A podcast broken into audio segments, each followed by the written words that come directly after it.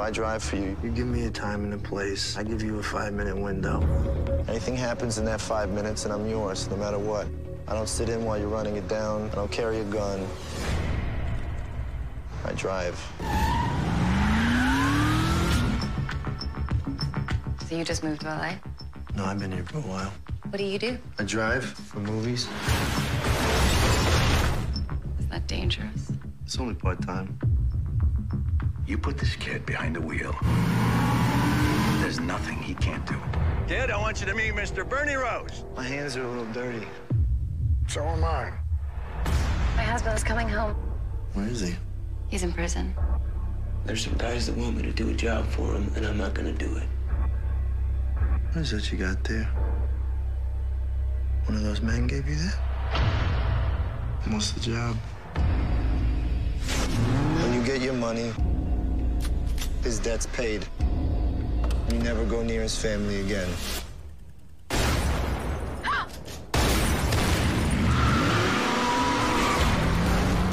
Did you have any idea there'd be a second car? He said there would be another car to hold us up. Whose money do I have? I'm gonna tell you something. Anybody finds out we're both dead.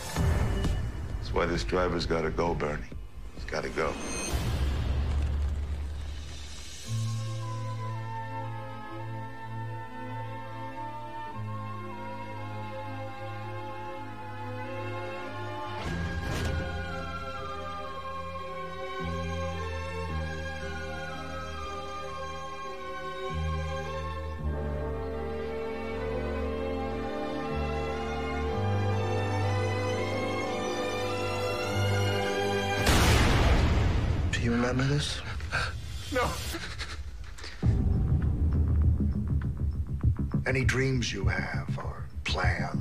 Future, I think you're gonna have to put that on hold.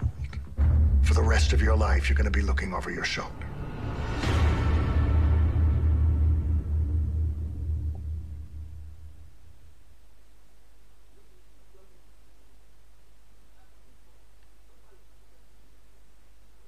Y así damos por iniciado este nuevo capítulo del Maxi Club. Sean todos eh, más que bienvenidos de nueva emisión. Eh, yo soy Maxi. O sí, bueno, no tengo apodo, así que soy Maxi. Acá a mi diestra tenemos a. Y detrás de las cámaras y las bambalinas tenemos al señor Bridges o Emma. Muy buenas. ¿Qué cuentan, señores? Un miércoles más. Sí. ¿Cómo dice que le va, señor? ¿Cómo le va al público ahí presente? Bien, por acá todo bien, todo tranquilo. Sí, me gusta. ¿Usted cómo lo trata hasta ahora? Esta semana. Eh, sí, tranquilo también. Es, se puede decir que monótono, pero es una monotonía saludable, ¿no? Pero- y hoy toca hablar de este. Creo que se puede. eh, No sé si es una película de culto, porque no sé si es tan popular como otras. Pero es un- una película que, como ya hemos mencionado en muchas ocasiones, son para aprender de cine al verla. Eh, pues tiene muchos recursos narrativos que son muy importantes al momento de hacer una película y que no todas las películas usan. Así que hoy empezaremos a hablar de esta obra llamada Drive de el señor Nicholas Winding. Winding Refn, si no me equivoco, es, se pronuncia. Sí, es como Eh. medio raro de pronunciar el nombre. Porque va separado, pero se dice todo junto, es como Within Ref. Pero, eh, protagonizada por Ryan Gosling, eh, también está Kerry Mulligan, Ron Perlman, eh, Christina Hendricks, Ryan Cranston, Brian Cranston y Oscar Isaac. Película del 2011 eh, que dura una hora y media, así que es poquito. Creo que dura lo mismo más o menos de Halloween, así que ambas son clases de cine en una hora y media. Eh, pero te voy a preguntar a vos, Emma, ¿cómo conociste la película? Eh, yo la conocí en, en la facultad por. Eh, ¿Cómo se llama esto? Comentarios y recomendaciones de, de compañeros que la habían visto y estaban como re enchufados y re emocionados. Y dije, un día dije, bueno, a ver esta película, ¿por qué, ¿por qué todo el mundo habla tanto de esta película? Y es como, ah, bueno, sí, está bien. Tienes razón. Eh, yo no recuerdo dónde fue que la. Si vos me dijiste que la vea, o la vi por de- después de haber visto Nice Guys, en la que estaba Ryan Gosling. Eh, y revisé películas y la tenía en DVD y la vi. Pero no recuerdo bien cómo fue la secuencia. Eh, eh, pero también la vi, después la había visto con vos. eh, creo que una o dos veces, creo, no recuerdo. Pero son películas que valen la pena volver a ver. Me gustaría verla en el cine, a pesar de que capaz eh, a primera vista puede parecer una película muy lenta, se podría decir, aburrida, pero eh, cuando le prestas atención y pues, si te interesa más lo que es el tema de eh, cine y eh, ¿cómo se puede decir? Recursos eh, para contar una historia de forma visual y no los personajes hablando, ¿no? describiendo. Eh, este es un muy buen ejemplo para eso. Eh, y la película, voy a hacer la, la- a leerles eh, la descripción, la sinopsis de esta película. Dice, un conductor, entre comillas, eh, sin nombre, cuyas habilidades al volante son evidentes, trabaja en el garage de Shannon, interpretado por Brian Cranston, eh, y ocasionalmente realiza trabajos como especialista en escenas de riesgo, eh, producciones de cine o conductor de huidas peligrosas en misiones nocturnas. Sus reglas son que siempre trabaja de forma anónima y nunca dos veces para la misma persona. Mira, o sea, siento que me- no, no suena como algo va a tomar muy en serio, no sé. Mm. No, la verdad que, o sea, con esa, con esa sinopsis parece algo muy película, no sé si de bajo presupuesto, pero capaz que una película de esas raras que pasan en Space. Ya ni, ni siquiera me tiro tan bajo como para ir a sci-fi, ya Space, un poco más de calidad tiene. Sí, está una película de todos lados. Pero, bueno, como dice la sinopsis, esta historia va alrededor de este conductor que no tiene nombre, a lo largo de la película nunca lo mencionan. Solo lo tratan como el chico o el conductor, o si lo ves en inglés, el driver. El driver. Eh, eh, y te van mostrando a medida que avanza eh, como llega como una, se puede decir que una luz de esperanza a su vida. Eh, o una felicidad pero todo se va complicando por meterte en cosas ilegales, se puede decir, con tal de ayudar a esta persona. Eh, no sé, danos tu opinión, Emma, de qué es lo que te parece esta película. sí, a mí esta película me parece como una clase de cine, bien dicho. Te enseña a utilizar los recursos visuales, más que nada. No te enseña eh, cómo escribir un guion, que también si le prestas atención sí te lo enseña, pero o sea, visualmente hablando, de, digamos, la primera vez que ves la película, aprendes un montón y te queda un montón de cosas en la cabeza. Lo- las, ¿cómo se llama? Los tamaños de plano que se utilizan, la posición que tienen los actores eh, a lo largo de toda la película, este, te queda y si, cuanto más veces la ves, te pones a analizar un, qué sé yo, un plano X y lo entendés porque decís, ah, este personaje está más arriba en la escena porque tiene más dominancia en la situación que está con el otro personaje. O este personaje está más alejado del otro por esto y por lo otro. Y a, a medida que la vas viendo entendés un montón de cosas. Y cuanto más veces las ves, entendés otras más cosas. Porque lo bueno que tiene de ver algún producto eh, muchas veces es eso de que siempre le vas a ir descubriendo algo nuevo. Siempre vas a ir descubriendo un par de cosas. Capaz que chiches, algunos gadgets o cosas que antes no te habías dado cuenta que estaban o no tenías el mismo conocimiento que ahora, entonces no lo, no lo sabías la vez anterior que lo viste. Claro, es como eh, una experiencia personal. Se puede decir que en el juego de Batman, hasta que no seguís avanzando en tus conocimientos y vas consiguiendo nuevos gadgets, puedes ir a lugares nuevos. Aplicándolo a este caso, es a medida que vas aprendiendo cosas de cine y ves esa película o ves otras películas, ves que usan esos recursos y dices, ah, mira, eso estaba ahí siempre y yo no me di cuenta. O como cuando entendés chistes de los Simpsons, ¿no? Es como... No es lo mismo, pero se asemeja bastante el concepto. Claro. Eh, sí, sí, esa película no solo habla en cuanto a posiciones de personas, también los colores, la música, eh, como, como cuenta sin contar.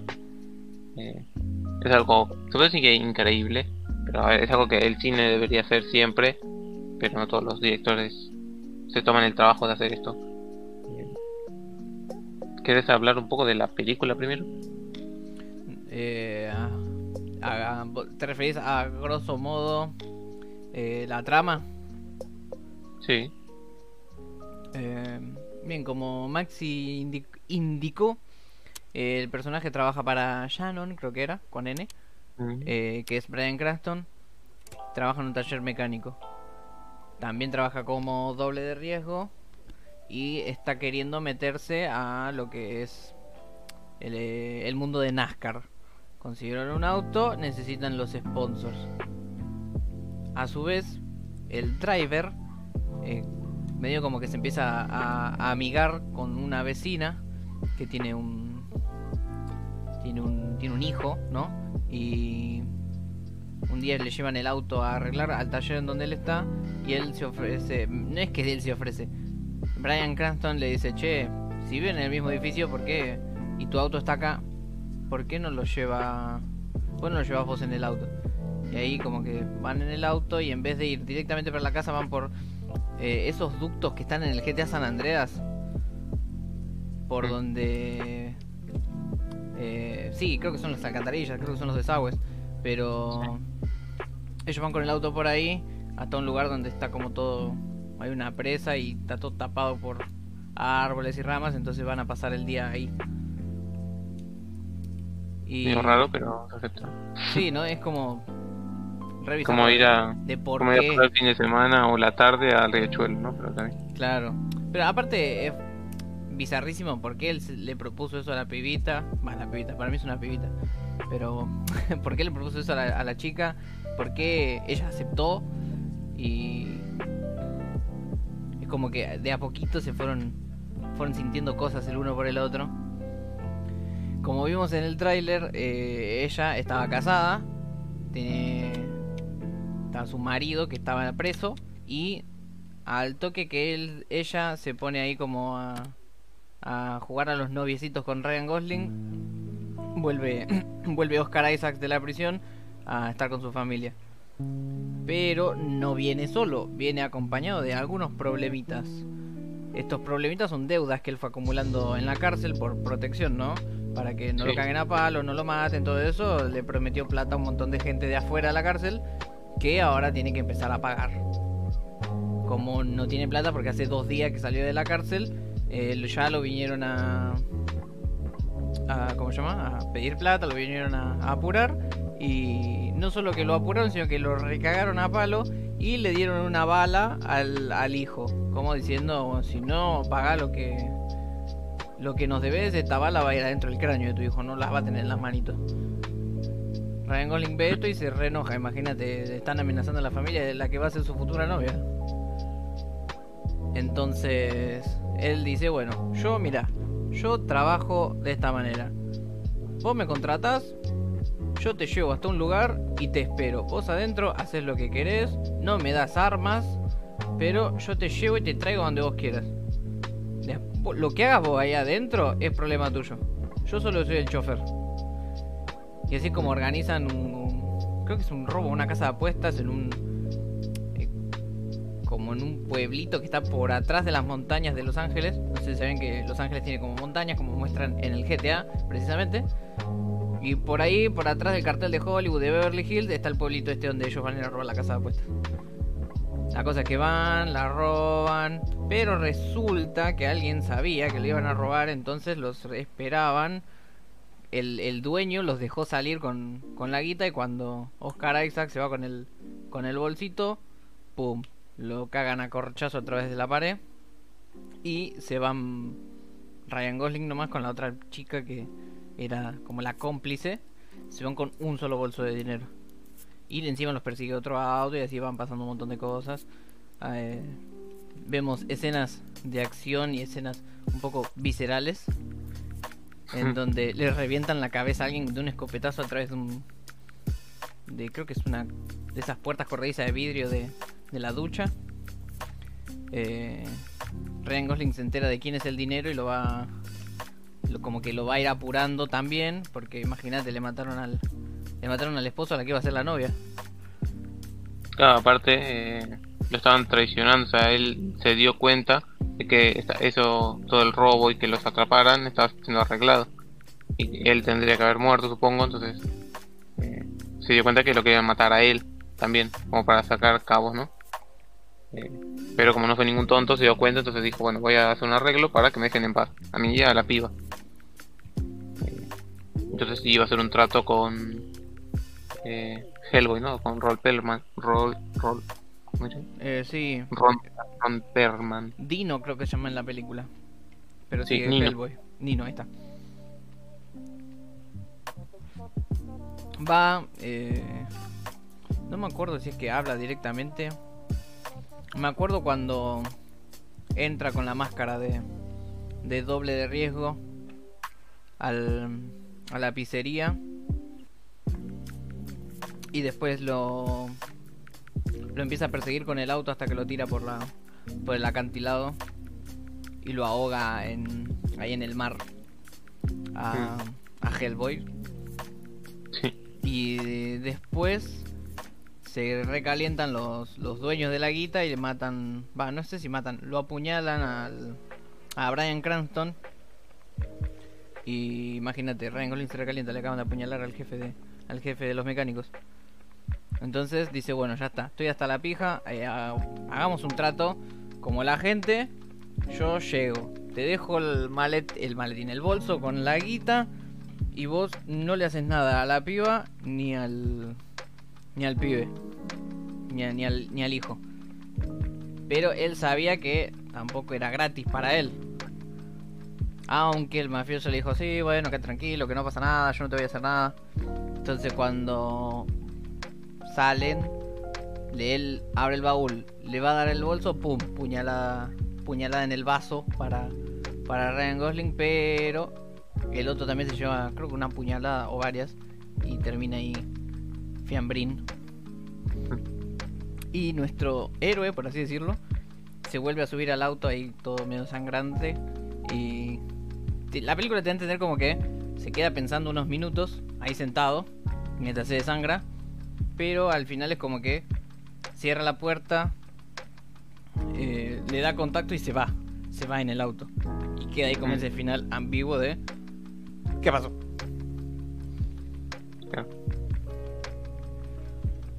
Y hasta ahí Drive Así que hasta acá termina el programa. No, de Nicolas Winding Refn.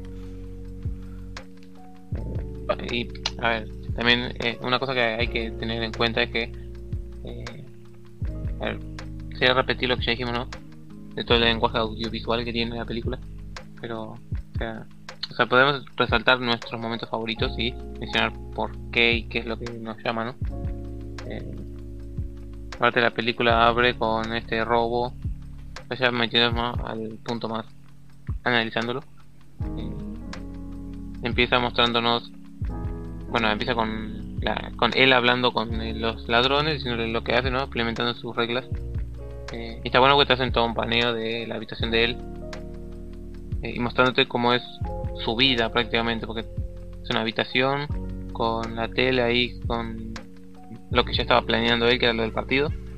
Eh, el bolso ya lo tenía ahí con ropa, ¿no? Recuerdo qué era. Sí, era Tiene un bolso en la cama, campera y la gorra de, del equipo de béisbol, creo que es. Mm. Sí. eh, y te mandan a estar con tu campera, mirando por la ventana, hablando por teléfono, entonces como que te, establecen lo, lo, lo fijos que es el chabón. Eh, y los colores te muestran lo... eh, o sea, que, está, que vive en un ambiente frío, ¿no? Una cosa que es interesante de la película es que maneja los colores de, tal, de esta forma, ¿no? Tenemos eh, casi todos los planos en los que él está solo, los pone en color azul, celeste, haciendo referencia a la a que tiene una vida fría y como triste se podría decir, eh, solitaria. Por otro lado la chica tiene colores naranjas, eh, tirando a amarillos, representando como alegría, inocencia. Pero a la vez el naranja también se usa para eh, representar eh, poder o ambición. Cosa que raro no usan el mismo color, pero bueno. Eh, entonces constantemente en la película, eh, por ejemplo, la primera vez que ellos se ven, después del robo, o sea, de este primer como robo que él tiene, él está llegando al edificio y el plano de él está todo en celeste, oscuro, está viniendo de los, entre los autos y ella está saliendo del ascensor que está todo en naranja. Entonces representándote bien ahí la- las dos personalidades de ambos personajes. Eh, si me quedo con ese punto, él tiene la campera también azul. Entonces, eh, a lo largo de la película están estos tintes azules por todos lados, o sea, rodeándolo a él, pero a la vez eh, jugando con eso para todos los personajes. No sé si vos recordás ahora algún ejemplo conciso, o si alguna vez le prestaste atención a ese detalle. Mm, no, la verdad que no. Siempre sí eh, me di cuenta de que, ah, bueno, está cantado porque se ve en la foto, se ve en la pantalla, pero que él no usaba otros colores más que blanco o azul. Sí recuerdo de u- verlo en jean, en un pantalón vaquero azul y de la remera blanca en el taller, pero lo de la campera azul no, no lo sabía, no me acordaba. Sí, o sea, porque aparte, eh, como digo, en el taller mecánico también toda la pared que está ahí es azul, el auto que él maneja es medio tirando azul, gris, pero dependiendo en qué momento esté, es más azul por como un filtro o la luz que están usando. Eh, después, otro momento que es una vez que ya Oscar Isaac salió de la cárcel y están, le hacen una fiesta, él está ahí brindando, ¿no? Eh, y al bueno eh, eh, Ryan Gosling o el driver eh, está en su casa sale porque no sé qué va a hacer lleva como de un motor en la mano sea dónde va al, al taller se cruza con la chica que estaba fuera del departamento y se ponen como a hablar y en eso sale Oscar Isaac y hace que me encanta porque la situación se pone toda incómoda de que está la chica y el otro hablándolo más bien y sale él ahí y se pone a mirarlos así como re o una palabra que no me simpatiza, pero bueno, es la que mejor describe como una energía media tóxica, se podría decir, o de celos de parte del, del tipo. Como sale y ve a, a su mujer hablando con otro tipo que no conoce, que eh, es innegable que es más lindo que él. Eh, eh, entonces, eh, entonces está ahí como que. Aparte es gracioso porque el personaje también de, del driver eh, no habla en ningún momento, o habla muy poco. O sea, habla, ¿no? Tiene esos momentos que habla un poquito más, un poquito menos, pero eh, este momento cuando está con Oscar Isaac en el pasillo, está con el chico que sale. eh, Él, Oscar Isaac le está hablando y el driver no está prestando atención, está mi- mirando al pibito y haciéndole carta al pibito. Sí, es Entonces verdad. después cuando el otro le, le está como, le pregunta algo, al instante le insiste y como que le o hace como otra pregunta y después como que le insiste y el otro recién ahí como asiente con la cabeza nada más, ni siquiera le dice o hace como un sí y nada más. como que chabón vive en, en su mundo completamente eh, y apenas pone, y con la chica tampoco, pero eso ya es como un tema aparte, ¿no? El de la chica, pero pone con el mafioso también cuando llevan a ver o sea el mafioso este ah, eh, justo es el que no me sé el nombre no es Nino el otro eh, Sí, a mí. el que les, los va a patrocinar Claro. eh, el que les va a comprar el auto para que empiecen con el tema de las carreras los va a ver cómo el chabón maneja y cuando lo está por saludar así dice ah hola vos sos el Dai, no sé qué y está el otro ahí como asintiendo con la cabeza y le, le- le extiende la mano y le dice eh, que no lo puede saludar porque tiene la mano sucia él dice yo también tengo las manos sucias y el otro así termina como o sea, hay como unos segundos de silencio y nuestro Ryan termina dándole la mano así pero así como quien no quiere, viste, así como, bueno, sí te saludo, pero con muy pocas ganas. Claro, te saludo porque otro no queda. Claro. Eh, después también cuando están en el taller, cuando ya le compraron el auto de carreras y también viene el tipo este con eh, Nino.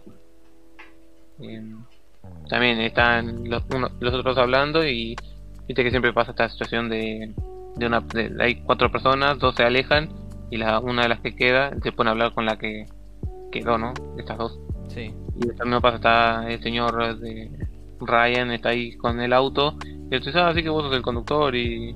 ¿Y cómo te ves para la primera carrera? Bien, le dice el otro. Bien. Y el chabón como es medio... Puedo decir que agrandado.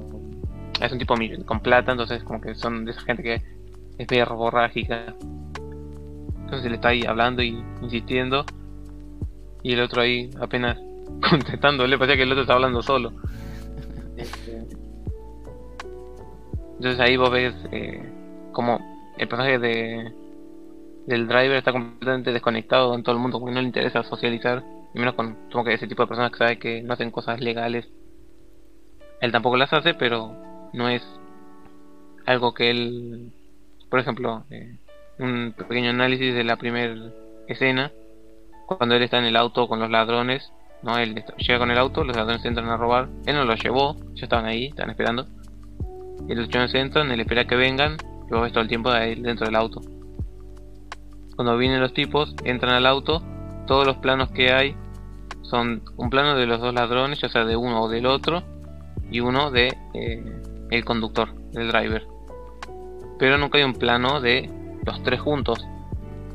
¿Qué quiere decir con esto? Como que no son parte de lo mismo. O sea, están ahí en ese mismo auto, pero no son parte de un equipo, de una misma como línea, ¿no? De trabajo. O sea, se diferencian en cuanto a...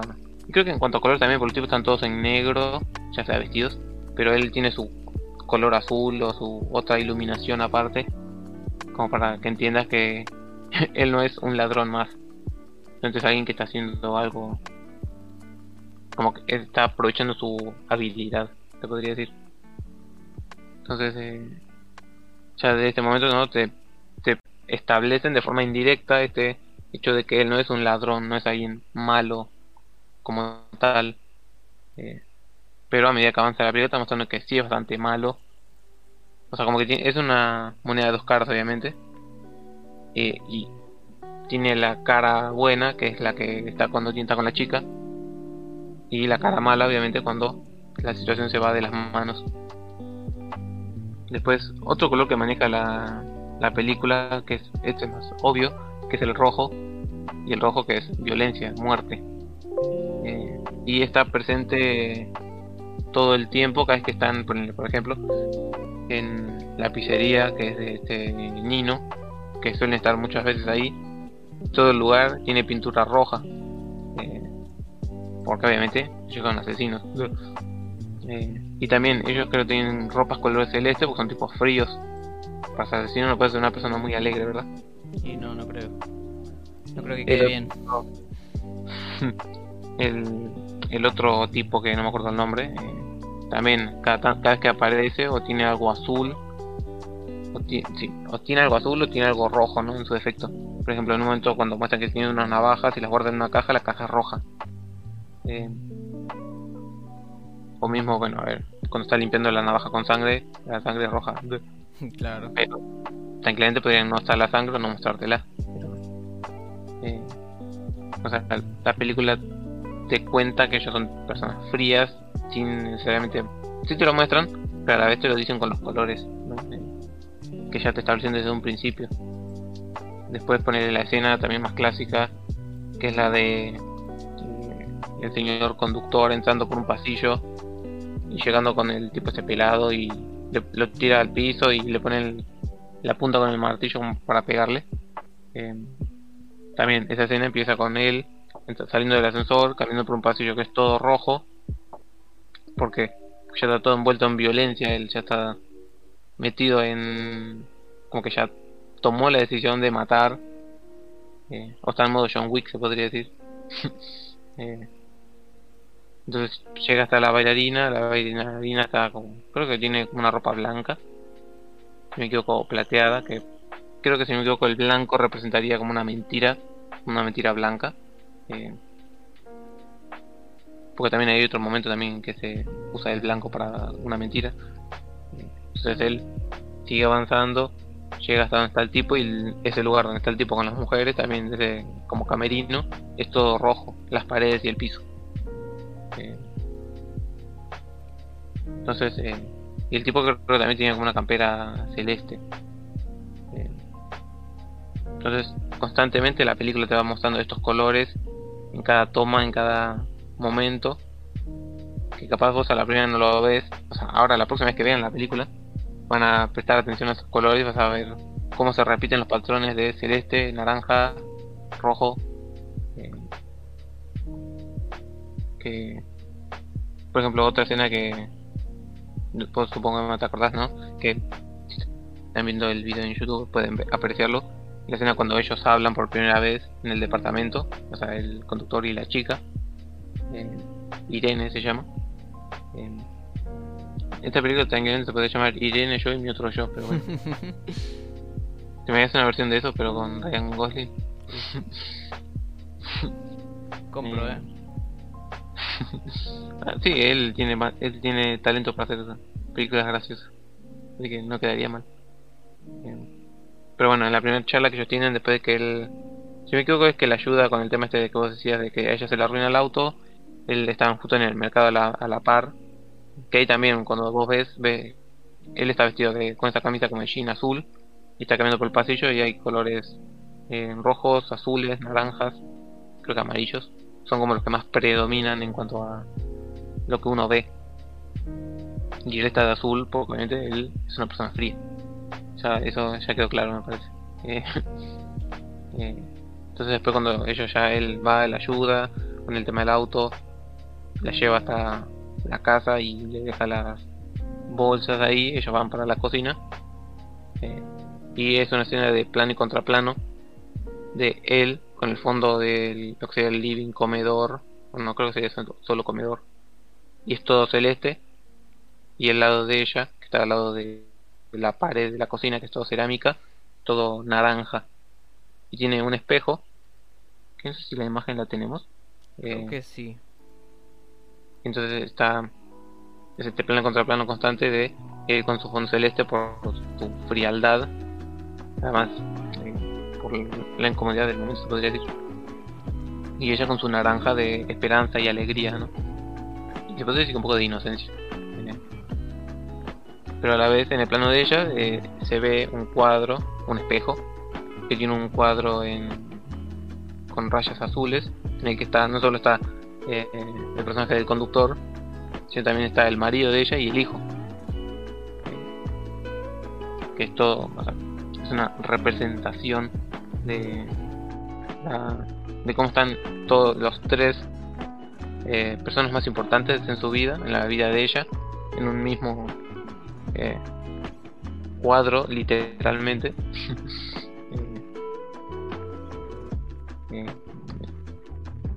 no sé si dar una explicación más a lo que me refiero, ¿no? pero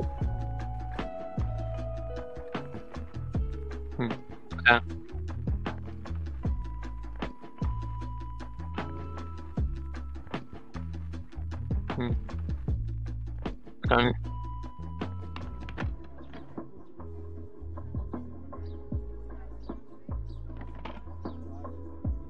Sí. O sea, ellos son parte de la vida de ella, pero están encerrados en su en su frialdad o su distancia, ¿no? En su, en su propio mundo, su globo. Entonces, eh, también hablando como de, de esto, hay muchas veces en los que él está en la casa de ella y siempre dentro de su mismo eh, plano que hay una foto del marido. eh, no, tenemos otras imágenes, pero eh, pues, en un momento cuando están comiendo también eh, creo que era cuando ya ellos se con, él conoce al marido de ella y están lo invita a cenar se ve que atrás de él sobre su hombro hay una foto de del tipo no creo si en una que está en la cocina también se ve que está la imagen del marido. Entonces, constantemente, cuando ellos están hablando en el departamento, como que él siempre tiene la presencia del marido presente. Eh, también otro momento en los que se aplica el tema del color y para decirte algo sin decírtelo, cuando tienen ellos la primer cita, podría decir, creo que la única. Aunque es raro porque la película hay algo que tiene que se hace como elipsis de tiempo. Eh, como que pasa bastante tiempo entre un hecho y el otro. Pero bueno, mucho como entre comillas, ¿no? Pero se nota que pasa un tiempo. Eh, por ejemplo, la primera vez que ellos salen, eh, están yendo en el auto eh, y van como con, un color, creo que es naranja, tranquilo, ¿no? Y entonces ella, ahí de la nada, porque aparte es súper. O sea, casi todas las interacciones entre ellos son silencio o algún comentario chiquito, ¿no? Que se tiran ahí, uno va, viene, poco y nada. Pero creo que es parte de esa conexión, como que cuando vos tenés con una persona especial, o que no necesitan hablar para entenderse o sentir lo mismo. Es un poco va de la mano de eso. Entonces cuando ellos van en el auto, él obviamente conduciendo y, ella yendo de acompañante, ella de la nada tira eh, que no sé si dice mañana o la semana que viene sale mi marido de la cárcel. Y en cuanto dice eso, la cara de los dos, por un semáforo obviamente, se ponen en rojo. Presagiando que la muerte, la, el caos y la destrucción. Eh, que yo no me había prestado atención hasta esta vez que lo vi. Antes, o sea, hoy vi la película. Después de esto vi análisis. Eh, y cuando vi esa luz roja fue como, eso es un presagio. Una luz roja no pasa algo bueno. Medio como hace, usan ese recurso en Homecoming, en Spider-Man Homecoming. En la escena de también del auto cuando está él con el buitre. Y el buitre está ahí eh, en el auto con Peter y su hija y están tirando todos esos hechos que incriminan a que Peter sea una araña y como el tipo es inteligente lo deduce ahí con sus caras de para esto más esto es de Spider-Man y ves que le ponen la luz tiene la luz roja mientras está pensando o está como tirando esos datos y en cuanto él pone cara de claro él es de Spider-Man la luz en su cara se pone verde entonces eh, es como poner que se prende de repente una lamparita, ¿no? Eh, entonces, eh, o sea, seguimos ¿no? con el tema de los colores y cómo los usan. Eh, y acá en este caso en el de el drive, eh, el drive, en drive funciona como un presagio a que viene el caos y la destrucción. Adelante en la película cuando una vez también ya pasó todo de la cena en la mesa. Bueno, Sentemos en la mesa en la mesa. Eh, ellos están comiendo los cuatro en esta habitación que es toda celeste y todos están vestidos de celeste y toda esa cena, toda esa bueno creo que es un almuerzo, todo ese almuerzo es súper tenso también. Eh, eso es algo también como que tiene la película es que te genera tensión constantemente. Eh, ya sea tensión de, en cuanto a violencia o cuando hay incomodidad, ¿no? De que vos estás en esa situación, o sea, vos sos uno más en la mesa, te sentís incómodo como cuando alguien, no sé, le tiran en indirecto a otra persona y vos te quedas ahí. O cuando están peleando los eh, tu amigo y su familia y vos estás en el medio y que me trague tierra, ¿no? eh, no sé. sí. Eh, entonces, eh, esa misma sensación siente uno viendo la película, esa incomodidad. Además, el tipo se pone a contar la historia. Yo creo que a propósito lo hace el este señor Oscar. ¿Cómo decirlo? Oscar. Eh,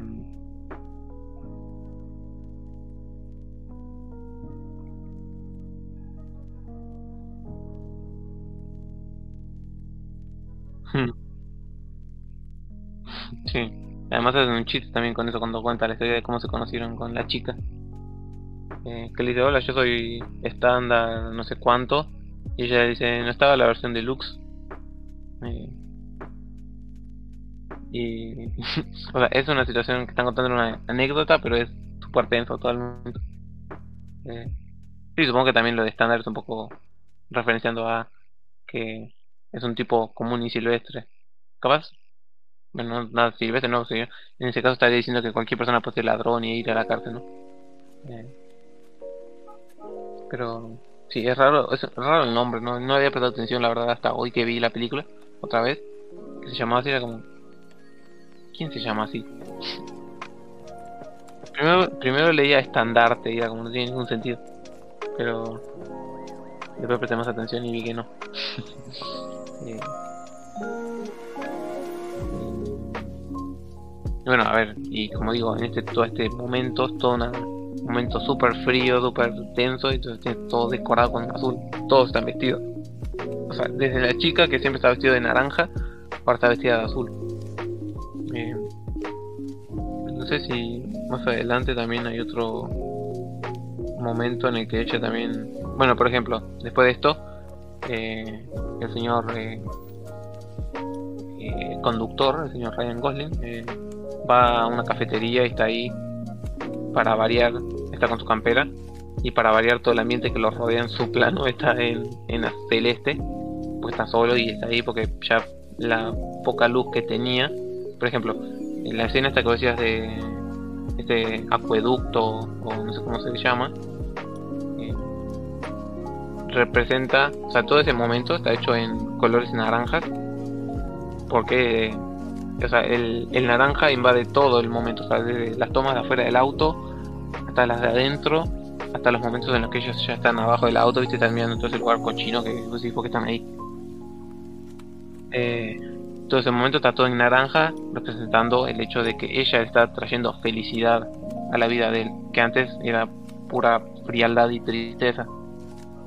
Eh, y ahora, o sea, pasó eso, pasó la cita en la que se le pusieron la cara roja. Oscar Isaac salió de la cárcel, de ahí su, su media fiestita ahí en- con su color, no sé si es rojo el que está en, justo en esa toma, que él también es un momento medio raro, incómodo de él brindando. Eh, después de eso pasa esta otra escena en la que él lo conoce al conductor eh, y todo, se- todo ese momento medio incómodo está todo en un color medio como marrón, como que no es ni una cosa ni la otra, ¿no? Muy raro. Además, ahí hay un plano que me gusta. Está Ryan Gosling parado. Para atrás de él hay una puerta hacia como una salida o algo por el estilo. Y Oscar Isaac va con el pibito. Abren la puerta y la luz que entra proyecta una sombra muy grande de él contra la pared. Y como que está dominando la situación. No se podría decir. Como que él siempre está, como digo, siempre está presente sobre el hombro de Ryan Gosling, ¿no? Se podría decir. Como que es una sombra en la vida de él. Que le tapa la luz. ¿no? Ya que se está quedando con la chica de los sueños de nuestro querido conductor. Eh, Por, eh. Eh, ah, bueno, sí, este momento. Después tenemos el momento de la cena y después de esto la escena de...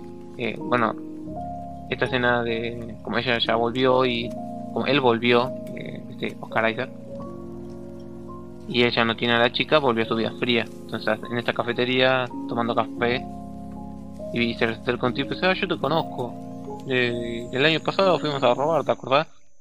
Eh, después fuimos a robar con otro conductor y mi hermano se murió y yo fui a la cárcel. Eh, y eh, muy tranquilamente el señor conductor agarra, baja su taza y le dice que van a hacer esto. Él va a dejar de hablar o le va a tirar todos los dientes y va a hacer que deje de hablar. Así. Tranquilamente. el señor retrocedió, obviamente. Cosa que me parece raro, ¿no? Yo creo que si alguien te dice que te va a tirar los dientes y te va a hacer que dejes de hablar, es como un poco... La otra persona yo creo que se calentaría mucho. No sé. Creo que en ese, en ese momento fue muy... Se puede decir que es favorable para el personaje, ¿no? Que el otro tipo no se enoje y le pegue, pero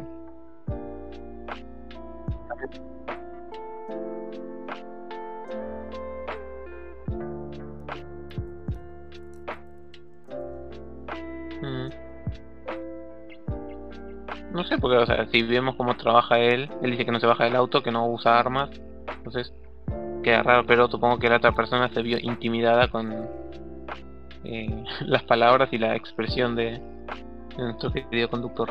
Pero bueno, ahí te muestran la otra cara de la moneda y cómo se empieza a desviar, ¿no? Porque hasta ese momento nunca había amenazado a nadie.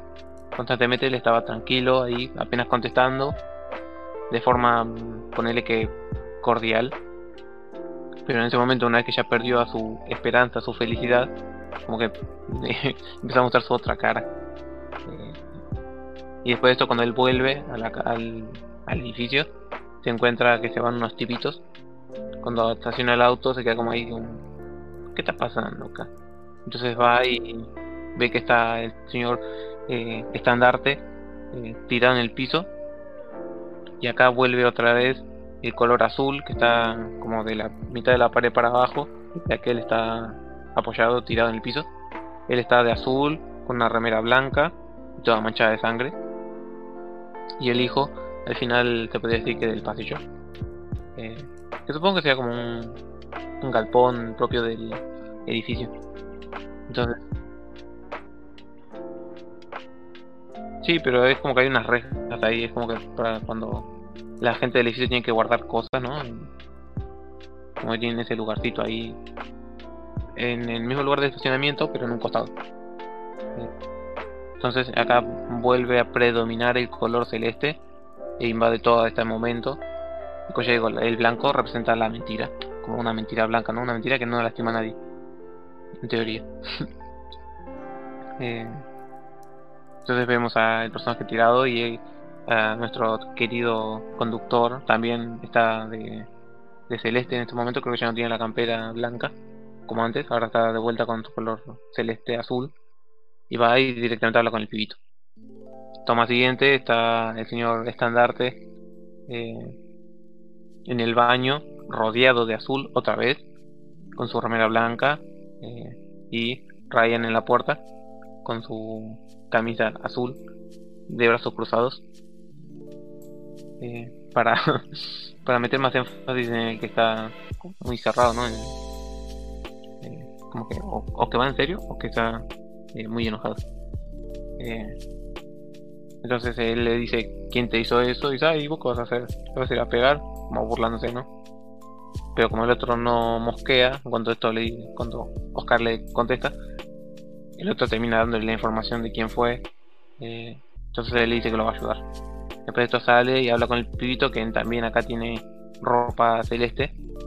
Porque obviamente después de que amenazan a tu padre no es un momento muy feliz, ¿no? Y le muestra el tema este de la bala que le dejaron. Y él dice, ¿te la puedo cuidar? Y dice, sí. Y se queda con la bala. Y después estos van y arreglan el tema del robo. Eh, que acá no sé si hay tanto celeste, pero... Eh, sí, estaba ponerle, antes estábamos viendo la foto, o en una de los montones de fotos, que estaba esta chica colorada, que tenía pelo rojo. eh, y todo el fondo de ella, y mm, se puede decir que su piel era todo blanco, o sea que te puede dar el indicio de que ella es una mentirosa, como ya dijimos, ¿no? Eh, tocando el color blanco en un momento cuando estaba hablando por primera vez después de que él llevó a la chica a su casa después de las compras que ella se les compuso el auto. Como decimos, estaba este plano contra plano en la cocina, celeste rojo, naranja. Después cuando ella le pregunta de qué trabaja es cuando ella sale de la cocina y va al living, como metiéndose en ese mundo frío, como ya sabiendo que, como, o sea, te quieren dejar medio a entrever que eh, se está metiendo en este mundo, en su mundo, en el mundo de él, ¿no? Y él sale de ahí y camina hasta la puerta, le pone en la puerta que la puerta es blanca. eh, entonces él, eh, creo que ella le pregunta sobre su trabajo de conductor de películas. Y ella dice, es peligroso y él dice que no. Y está parado sobre la puerta que es blanca y le está mintiendo. Porque no es su trabajo y sí es peligroso. Vimos que le hicieron firmar un contrato de que si se moría ellos no se hacían cargo. Entonces eh, ahí te establecen que el color blanco es la mentira. No sé si se, entiende ¿no? lo que voy diciendo, creo que sí.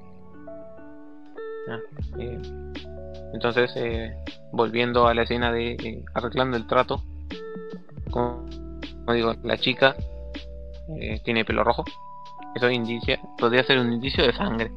Tiene color blanco, indicio de que es una mentira, o que es una mentirosa. El otro, el mafioso, que viéndolo ahora fue como, ah, ese tipo, ¿te acuerdas en la tercera temporada de Daredevil? Eh, en, en el épico plano secuencia de 11 minutos, eh, uno de los tipos con los que él habla, bueno, con, sí, no sé si habla con dos o con uno, bueno, con uno de los tipos que habla, de uno de los, no sé si son irlandeses o eran de otra parte, pero él habla con un tipo pelado ahí. Eh, bueno, ese tipo es el mismo con el que acá hacen el trato, eh, que es el que después le va a meter el martillazo en la cabeza. Eh, que yo no, yo sabía que en Daredevil me sonaba la cara del tipo, pero no sabía por qué. Y ahora cuando la volví a ver como, ah, de acá me sonaba este chabón. Eh... sí, no, aparte yo tengo buena memoria para las caras, entonces cuando veo a alguien es como, ay, ¿de dónde te tengo? Y estoy ahí pensando a 200 kilómetros por hora tratando de recordar de dónde mierda como la persona. Eh, bueno, el otro día, ahí hagamos un paréntesis en cosas que vi hace poco. Vi una película llamada Titán, que está el actor de Avatar. Eh, que es un poco como la película Avatar, porque tienen que mandar personas a otro planeta y a, a, Titán, exactamente a la luna de... Sí, creo que es Saturno. Entonces tienen que hacer modificaciones genéticas a las personas, entonces tiene un grupo de militares a los que se aceptaron meterse en esto. Entre ellos estaba Luis Miguel, el personaje, no el verdadero. Eh, y en esa película había una chica eh, negra. Yo la vi, ¿dónde me suena la cara de esta chica? Estuve todo el rato que veía la película. Por cierto, la película es una cagada, no la vean. si ven Titán en Netflix, eh, denle un dislike porque. O sea, empezó bien, pero era como. Se volvió una. Era muy barata la película. Y el concepto estaba bueno, pero fue mal ejecutado. Entonces, eh, capaz hubiera funcionado mejor para una serie. Bueno, miniserie. Eh, y la chica me sonaba, me sonaba y no sabía de dónde. Y después cuando busqué, era la asistente, te podría decir, de la de Juego de Tronos, ¿te acordás? Eh, sí, esa era. Que también estaba en Rápido y Furioso, que yo creo que vi un pedacito. Entonces cuando lo busqué fue como, de ahí me sonaba la cara. Eh, bueno, y así, ese es mi dono. Yo puedo identificar caras, pero... Bueno, en esa película también había un pibito que me sonaba y tampoco me acordaba de dónde era y después lo, nos acordamos que era de la película Wonder. Pero cerrando el paréntesis de mi habilidad para recordar caras. Eh, ¿En qué estábamos? Ah, sí, el trato. Eh, bueno, en este momento no hay tanto color, se podría decir. O sea, analizar esto bastante blanco o celeste, ¿no? Porque después de esto está el montaje constante de ellos hablando, ellos yendo al robo. Eh, y después, bueno, este momento es uno de mis favoritos. No sé si lo comparto con vos. Eh, cuando están en el auto, te cuenta que está la chica al lado del edificio esperando. Eh, entonces en eso le dice, lo mira a Oscar Isaac y toca el reloj y dice, tienes que robar o algo así. O como que... Sí, creo que sí. Eh, entonces el otro saca el arma o baja y va caminando hasta la puerta, va con la chica, le abre la puerta, entran. Y eso también está el detalle de que él agarra y gira el cartelito de que estaba, decía que estaba abierto o cerrado. Es una pavada, pero no sé, me llama la atención cuando lo vi. Pero me encanta el silencio que hay en todo este momento. Hasta que salen, ¿no? Ya la chica tranquilamente caminando, tú, tú, tú. Llega hasta el auto. Eh, nuestro querido conductor abre la puerta, como hace siempre.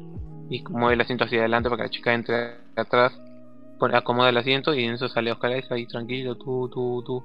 Y de repente, un escopetazo.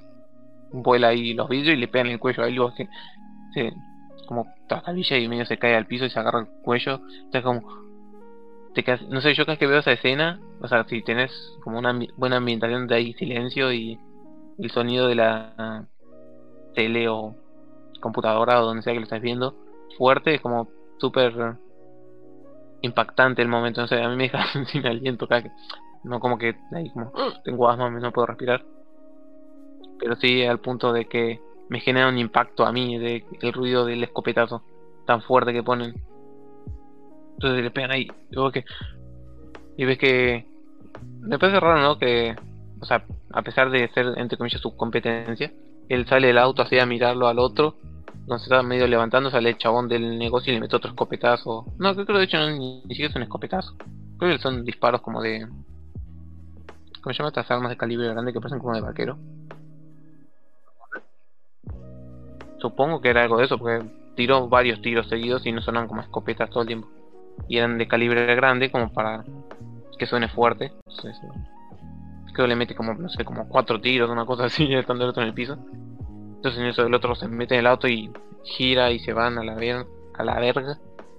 Pero a la vez, cuando estaban ahí esperando a que salgan, ve que viene un auto atrás de él. O sea que para un auto ahí al costado. Y le viene toda una persecución de autos que es elegante y está bien filmada. Creo que no tiene. O sea, creo que tiene puntos a favor porque no son la típica escena de me pongo acá atrás de el porta equipaje, me pongo sobre el capó, una cosa así. Como que son tomas limpias de, de una persecución de autos, entonces está bueno porque es el momento como más de acción se podría decir. Eh, hasta que llegan al hotel eh, y acá vuelve a predominar todo el color celeste. Y si no me equivoco, el rojo también. Eh, sí, creo que es más celeste todo. Bueno, y en ese momento cuando él está ahí esperando con la chica, preguntando si ella sabe algo y ella dice que no.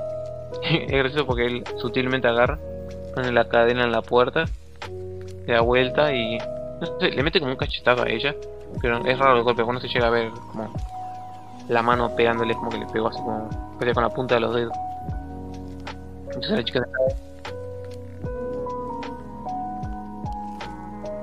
cae. Claro, no, no.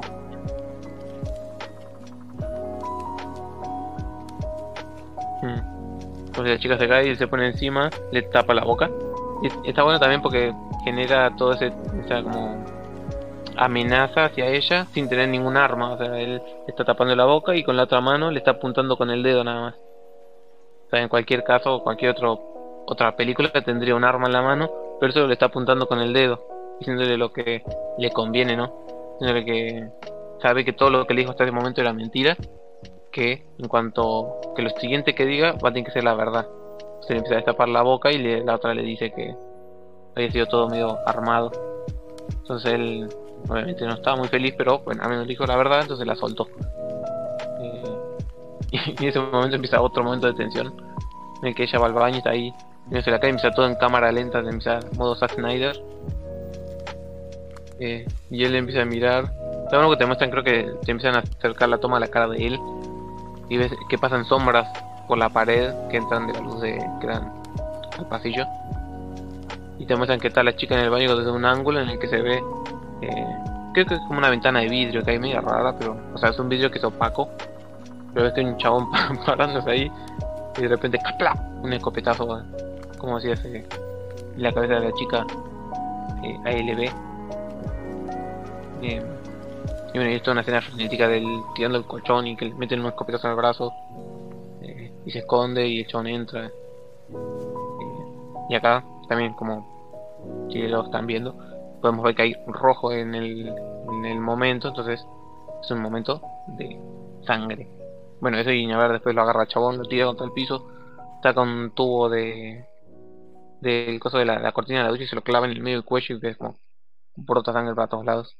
Y termina entrando el otro tipo y se gira y... Aunque es raro pensar que usó un arma, pero bueno. Saca un, le saca la escopeta al otro tipo que mató y ¡pah! le mete una escopeta al siguiente hombre que entró por la puerta. Eh, y te muestran la cara de él toda llena de sangre. Eh, que no sé, es un, es un muy gran momento de acción barra violencia. Bien alta mm.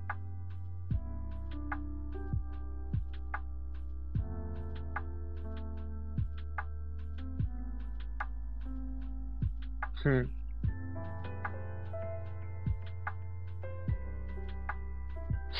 sí, probablemente esta pelea le gusta mucho a Tarantino. Eh, después de esto, creo que él. Si me equivoco, después de acá él va con. Ah, creo que después de esto es que va con el pelado. Eh, y, claro. Eh, no sé si es un prostíbulo. Se me hace más que es como un bar de desnudistas. Pero bueno, es.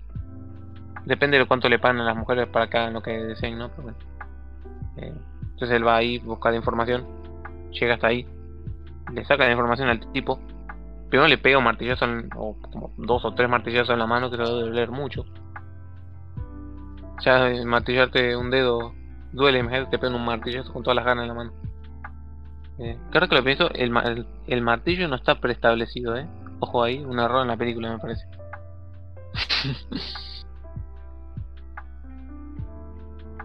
claro, al menos a mí me suena que no lo han mostrado.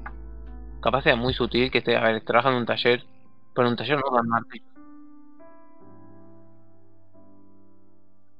Claro, es verdad.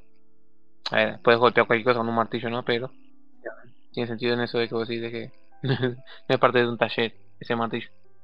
Pero, pero bueno, llega, le, mega- le mete el martillazo y lo tira al piso y le pone la, la clásica escena de él. Creo que le pone la bala que le puso al que le dieron al pibito, se la pone en la frente y le empieza a pedir información. eh, y le termina metiendo la bala en la boca y eh, no sé si hay algo más que rescatar de este momento. Pero bueno, acá ya se puso en modo Psycho Killer, obviamente, nuestro querido Ryan. ya dejó de ser el, el simpático. Eh. Mm. Mm.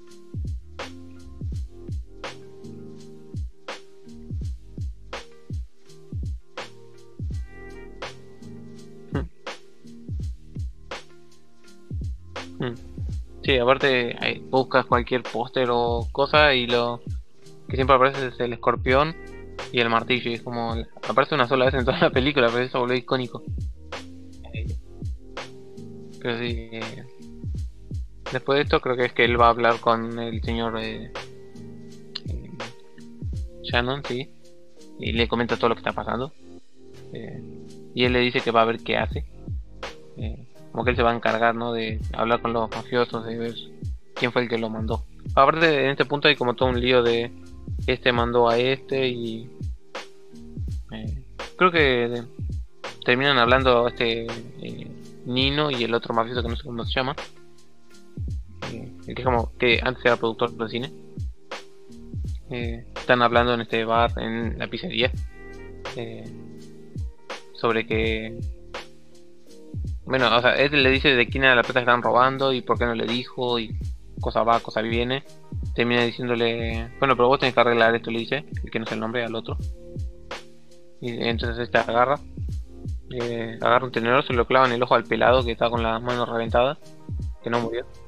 Y después, a ver, lo del tenedor fue gratuito, la verdad. Pero bueno, después agarra un cuchillo y, ¡zra, zra, y le clavó en, la garganta bien. Y también bien visceral, porque es primer plano que te muestra cómo le mete y saca el cuchillo de la garganta. Y, y te muestran los sádicos que es el tipo, ¿no? Porque hasta entonces no te habían mostrado ningún actuar de ese personaje. Solo te muestran ahí como él, medio simpático, pero un poco medio turbio, cada misterioso. Eh, entonces acá te muestran ahí que es bien asesino. Y bueno, como ya dijo, como ya dije, en todo este entorno está el color rojo sangre, a más no poder. Eh, después de esto, si me equivoco, eh, no me acuerdo si. eh, en este momento es que el señor Nino manda a un tipo a investigar, entre comillas, muchas comillas, al conductor. Entonces ahí, un chabón desaparece. Después de esto muestran que, si no me equivoco, eh, el señor conductor va al departamento a decirle lo que pasó a la chica. Eh, previamente la había llamado, pero no la contestó. Ella estaba hablando con la policía. Eh, entonces, eh, una vez que él va y le empieza a contar de lo que pasó con el marido, ella le mete un cachetazo. Muy gratuito, pero bueno, eh, supongo que es para descargar eh, la, la emoción del momento. Eh, pero si me equivoco, después de esto es cuando ellos van a ir al ascensor y están hablando ahí, y se abre la puerta, y hay un chaboncito y dice, ah, perdón, me equivoqué. El tipo, ojo al el piojo, tiene ropa blanca. Ahí, detalle. Eh, no.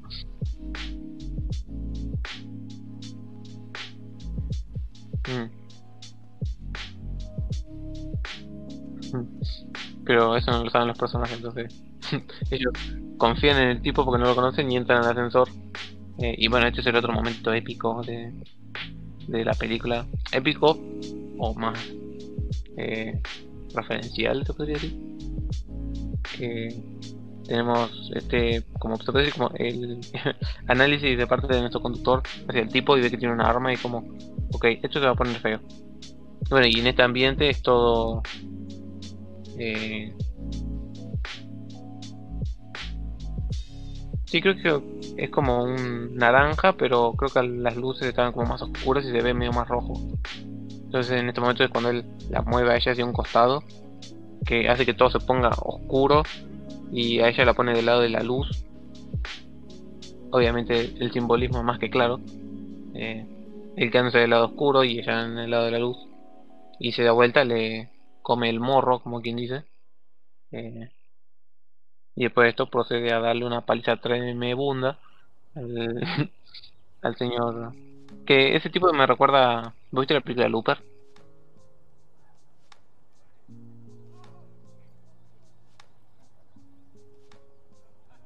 Mm, sí, bueno, en la versión joven de.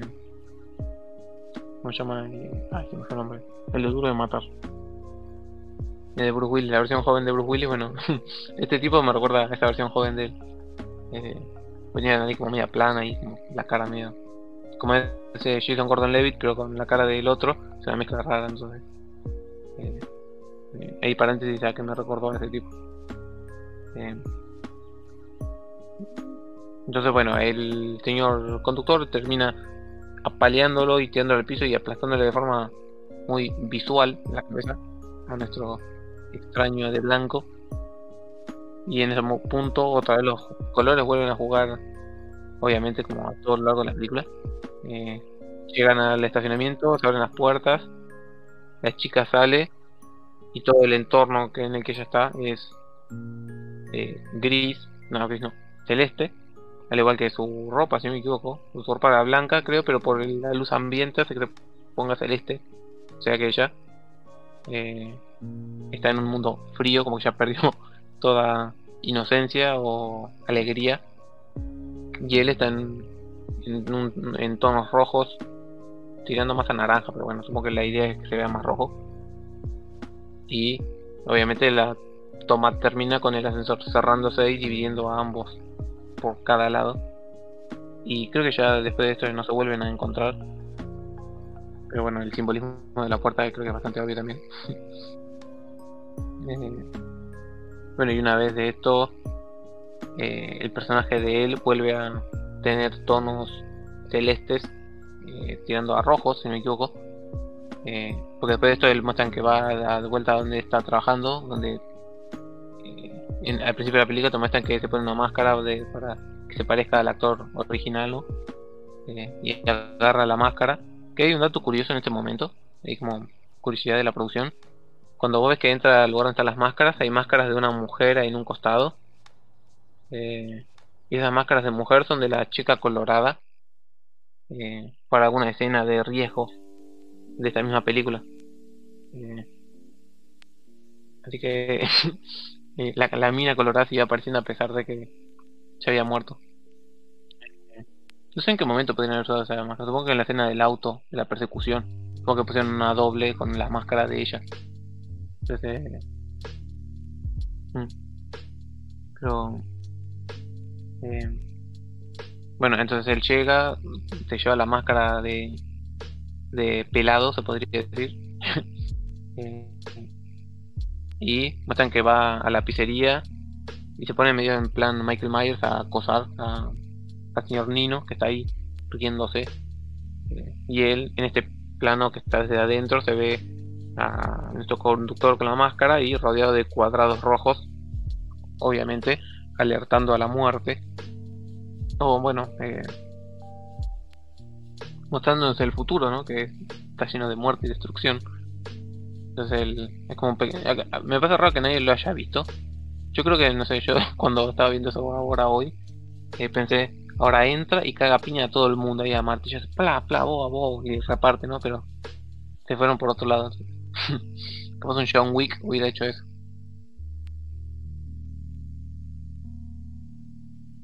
Sí, no, esto es tranquilamente puede ser un Terminator y no te enteras. Entonces te muestran este plano de él con la máscara. Creo que es un poco simbólico al hecho de que él ya es otra persona, es como ya es su otra personalidad, ¿no? Eh, porque creo que después también, eh, bueno, después de todo, Nino sale, se lo lleva en auto, lo sigue, van ahí, guau, guau, guau, siguiéndolos, lo choca, eh, hace que gire, que se me hace como muy, a ver, sí, el tipo es muy calculador, pero el auto de Nino quedó justo en el borde de, sería como un risco o algo por el estilo, en una playa.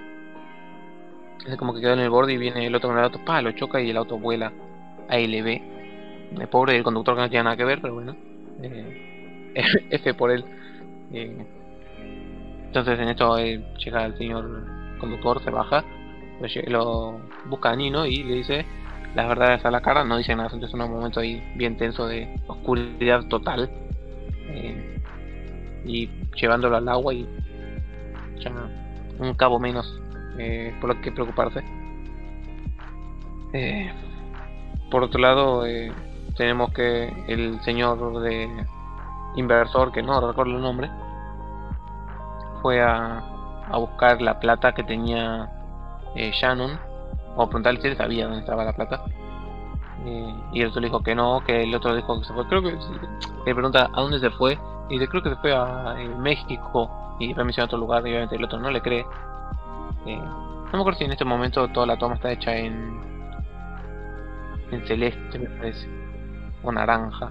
Naranja tirando a rojo. No recuerdo. Pero. Bueno, a ver, terminan.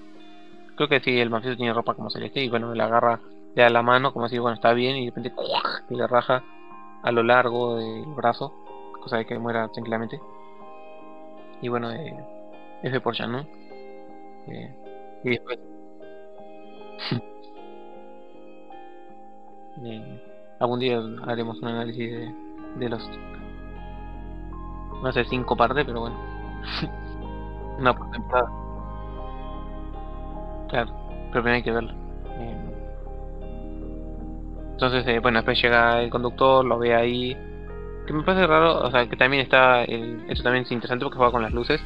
Está el cuerpo de Shannon en el piso y tiene la cara como mitad iluminada y mitad oscurecida. eh, y le mueve la cara para que le quede completamente de lo de la luz, como diciéndole: eh, No era una mala persona, eh, puedes ir en paz, siendo una buena persona, ¿no? Porque el simbolismo va por ese lado. Eh, y termina abriendo el porta equipaje del auto estaba al lado y la plata estaba ahí. Que es un poco irónico, ¿no? Porque murió eh, enfrente del otro, ni siquiera fue capaz de buscar o algo así. Entonces, sé, me- se me hace un poco chistoso, entre comillas, o irónico, ¿no? El chabón fue a buscar la plata y la tenía al lado de él.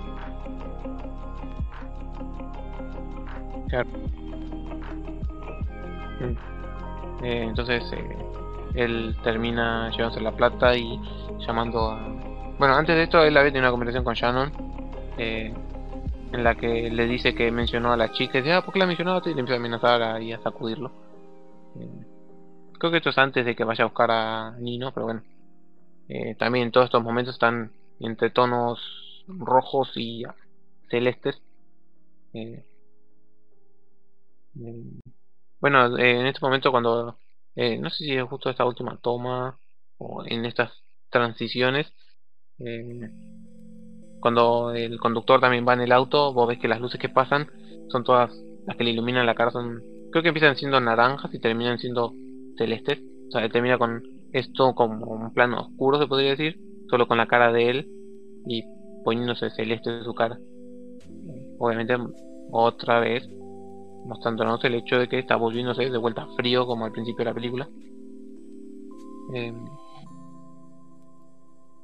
y bueno, y termina este, volviendo a llamar al otro, a, al mafioso sin nombre, vamos a decirle. eh, diciéndole, bueno, está bien, hagamos un trato. eh, nos encontramos acá, el otro le dice, en este restaurante, entonces van. Y acá también predomina el color rojo, ya que estamos ante un presagio muy negativo. Bueno, antes de esta llamada le dice, ¿conoce la fábula de el sapo y el y el escorpión?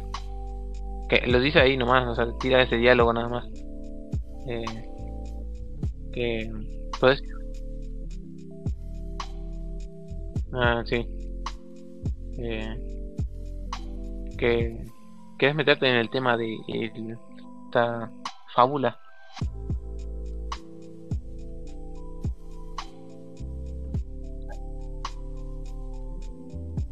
Ilustre al público.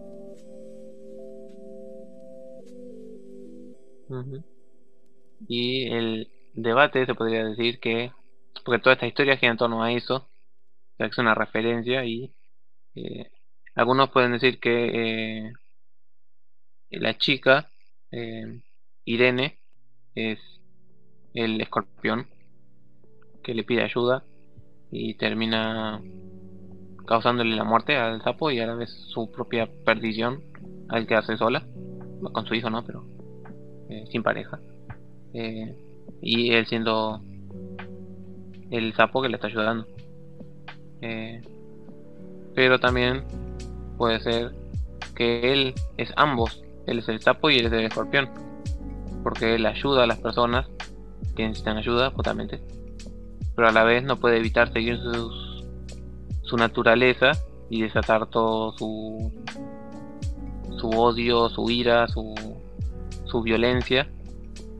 A pesar de que eso no lo va a ayudar. Por, por al caso, eh, cuando ayudó a, al personaje de Oscar Isaac, eh, lo ayudó porque era lo único que él sabía hacer. O sea, él decía, bueno, o sea, si él no se metía, lo mataban a Oscar y su, lo mataban y él perdía él su vida. Eh, y su familia probablemente no iba a seguir porque no creo, es un poco relativo, pero uno creía que no le van a ir con una amenaza a las chicas y las chicas no tienen ni idea de lo que la pareja hacía, pero con esta deuda que él tenía con estos mafiosos. Eh, entonces, eh, o sea, y que, o sea, y el hecho de que el personaje del conductor tenga un escorpión en la espalda simboliza que él es la, el, el sapo, pero a la vez es el escorpión. Entonces es como que, o sea, para ustedes, ¿quién es el sapo y quién es eh, el escorpión en este caso? O sea, ¿se irían por la teoría de que ella es el escorpión y él es el sapo? ¿O que él es el escorpión y ella el sapo? ¿O que él es ambos? ¿O él es el escorpión y ellos los sapos? Eh, ¿Vos, para qué lado te tiras de esta teoría?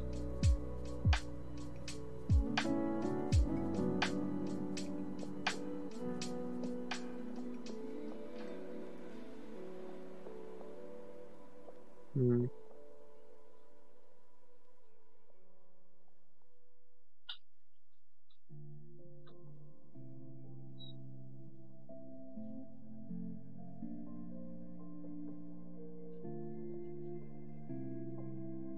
Mm.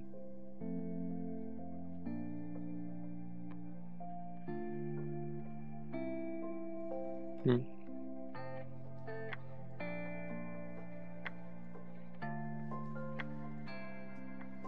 Mm.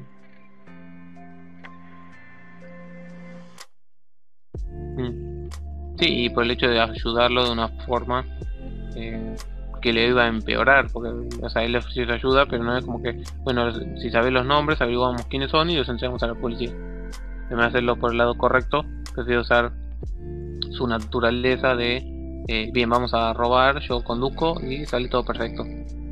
Eh, O sea, teniendo la opción de hacerlo correcto, se fue por el lado de para hacerlo incorrecto, que es su naturaleza, no su, su otra cara.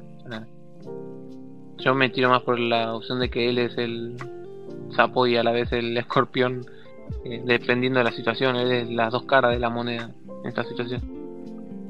Pero. eh, bueno, una cosa que yo no sabía y que. Poco, bueno, capaz no tenga que ver con esto, pero que la película está basada en un libro. Eso no sabía, me hoy. Que a la vez ese libro eh, es, es una referencia a este tema que hablamos de el sapo y el escorpión.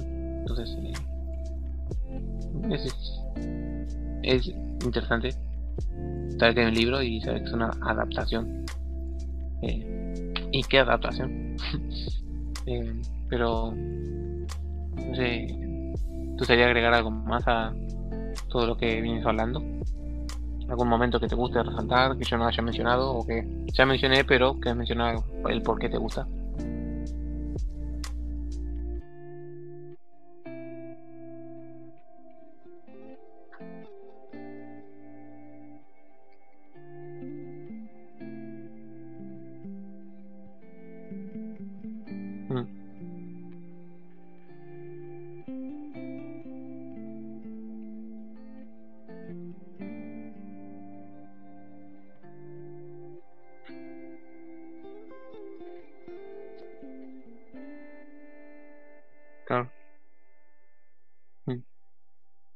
Sí, es un momento medio de tensión y medio gracioso a la vez. ¿Algún otro momento que te guste? Así que, o te impacte o...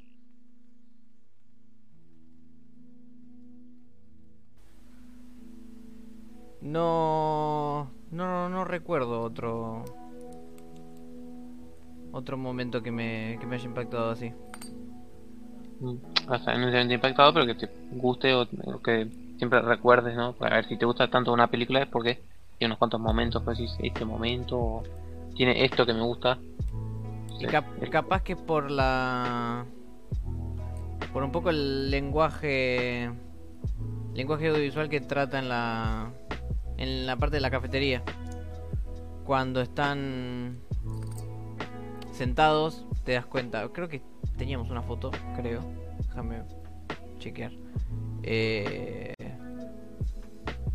están re separados ellos Mm, y bueno, no, no la tenemos, pero bueno. Ellos están re separados y justo en la escena esta de la cafetería es cuando vuelve el marido de, de Irene. Que como te das cuenta de que ellos pasaron de estar juntos, de compartir plano, de estar a centímetros el uno del otro y ahora están sentados cada uno en la punta de la mesa.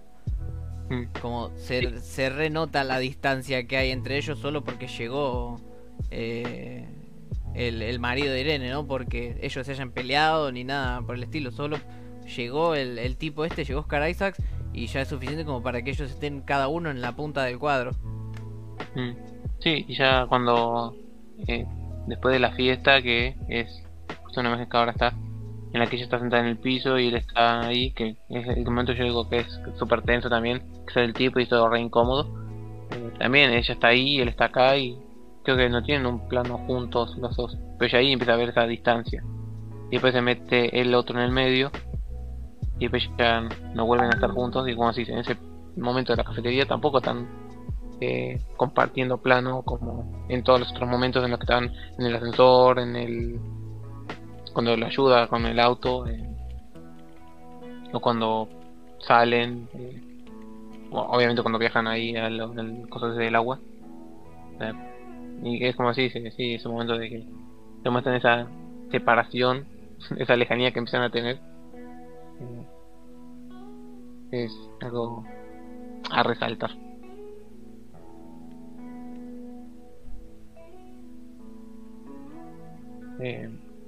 No sé ¿Alguna si querés... No, no sé si querés mencionar algo más. mm, mm, creo que no, creo que tocamos bastantes aspectos de la película ya. Bueno, otro tema que tiene también es la música, que tiene ahí un super sintetizador. eh, pero creo que vos sabes más de música que yo. Eh, sí, la, la musicalización de la película está buena porque utiliza mucho todo este género synthwave o eh, como ahora creo que se le diría cyberpunk, pero no es cyberpunk el nombre, pero es casi ese synthwave, synthpop medio futurista, por así decirlo, Mm. que es interesante. Ya lo usa desde el principio de la película, cuando tenemos el plano de él mientras va manejando por la ruta con todos los reflejos de la ciudad. Y la canción del final, cuando termina la película.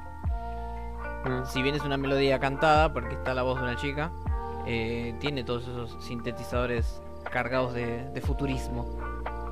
Mm, Sí, bueno, y también el tema de lo que dice la canción de un héroe real, también es un poco representando al personaje de él, ¿no? Que él quería ser como, a ver si él es, como decíamos, él es el sapo, es el héroe, ¿no? Porque es el que está ayudando, entonces, en el momento en el que suena, las dos veces que suena es al principio, cuando ellos van al tema de, del agua, este que van ahí con el auto, eh, y después van a ver el agua y eso. Eh, suena esta canción en la que dice eh, un, héroe real. eh, y después al final cuando también él queda en el auto como si tiene todo ese momento medio largo de la cara de él con una luz naranja o amarilla como que él ya encontró la paz podría decir. Ya es feliz de cierta forma. O ya tomó la decisión. O sea supongo que encontró paz por deshacerse de todos los que traían caos a su vida y maldad y negatividad. Entonces supongo que ahí es cuando él encontró paz y a la vez después, cuando está yendo en el auto, que los colores van variando en su cara, como que está empezando de nuevo. Entonces, eh, como que ahora está él encontrando un camino verdadero hacia su eh, felicidad, se podría decir. Pero, sí, no, la música, a pesar de que tiene o poca o así como vos decís, sintetizadores, eh, es el único que, que queda muy bien con todo el tema de la película. Y, y más con el tema de los neones y eso que es muy ochentero, entonces también combina con ese estilo. Claro, porque es una especie. es una- la música es como una mezcla entre el futurismo que se pensaba en los 80 y casi que melodías bien. que se sienten ochenteras. Entonces, tiene como esa, ese hilo conductor que queda todo lógico, por así decirlo, en la narrativa. Mm. Pero si no tenemos nada más que agregar, creo que podemos dar por finalizado este programa, ¿te parece bien? Sí, me parece de uña. Bien, así que ¿dónde nos pueden encontrar? Nos pueden seguir en Instagram como arroba ls3mosquiteros.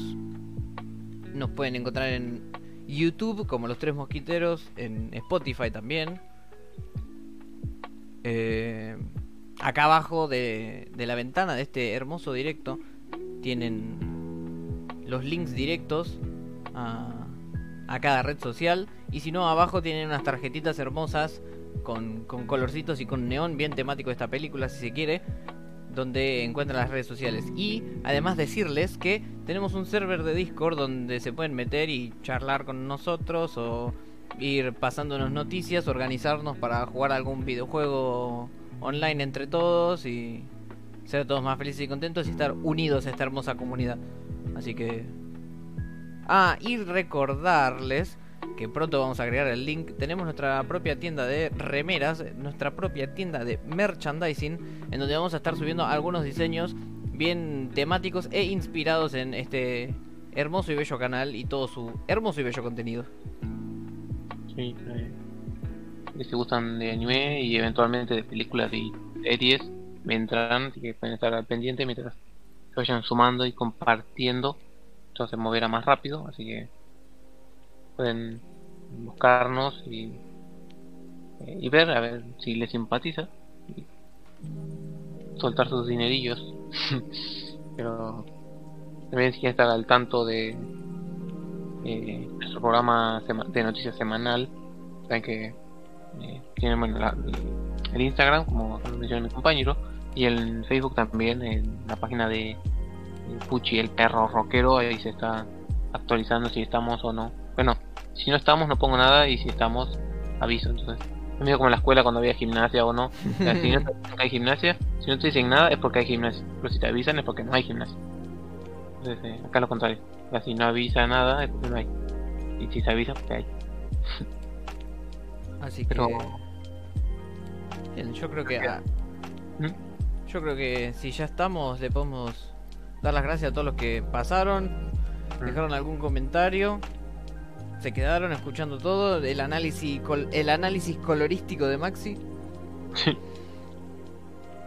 Y. Eh, Muchas gracias a todos los que quedaron, como dijo acá mi compañero. Pero lo que le diga yo también. Vale, no, porque después yo me quedo callado como, ah, es un desagradecido. Así que gracias a todos los que se quedan escuchándonos. que- Invito a que lo compartan con sus conocedores de cine. O si quieren decir, che, mira, este estuvo hablando una hora de colores. Se cree J Balvin. Entonces ahí comparten. Haciendo el chistín ahí para hacer la gracia. Eh, y cuídense, cuídense ustedes queridos.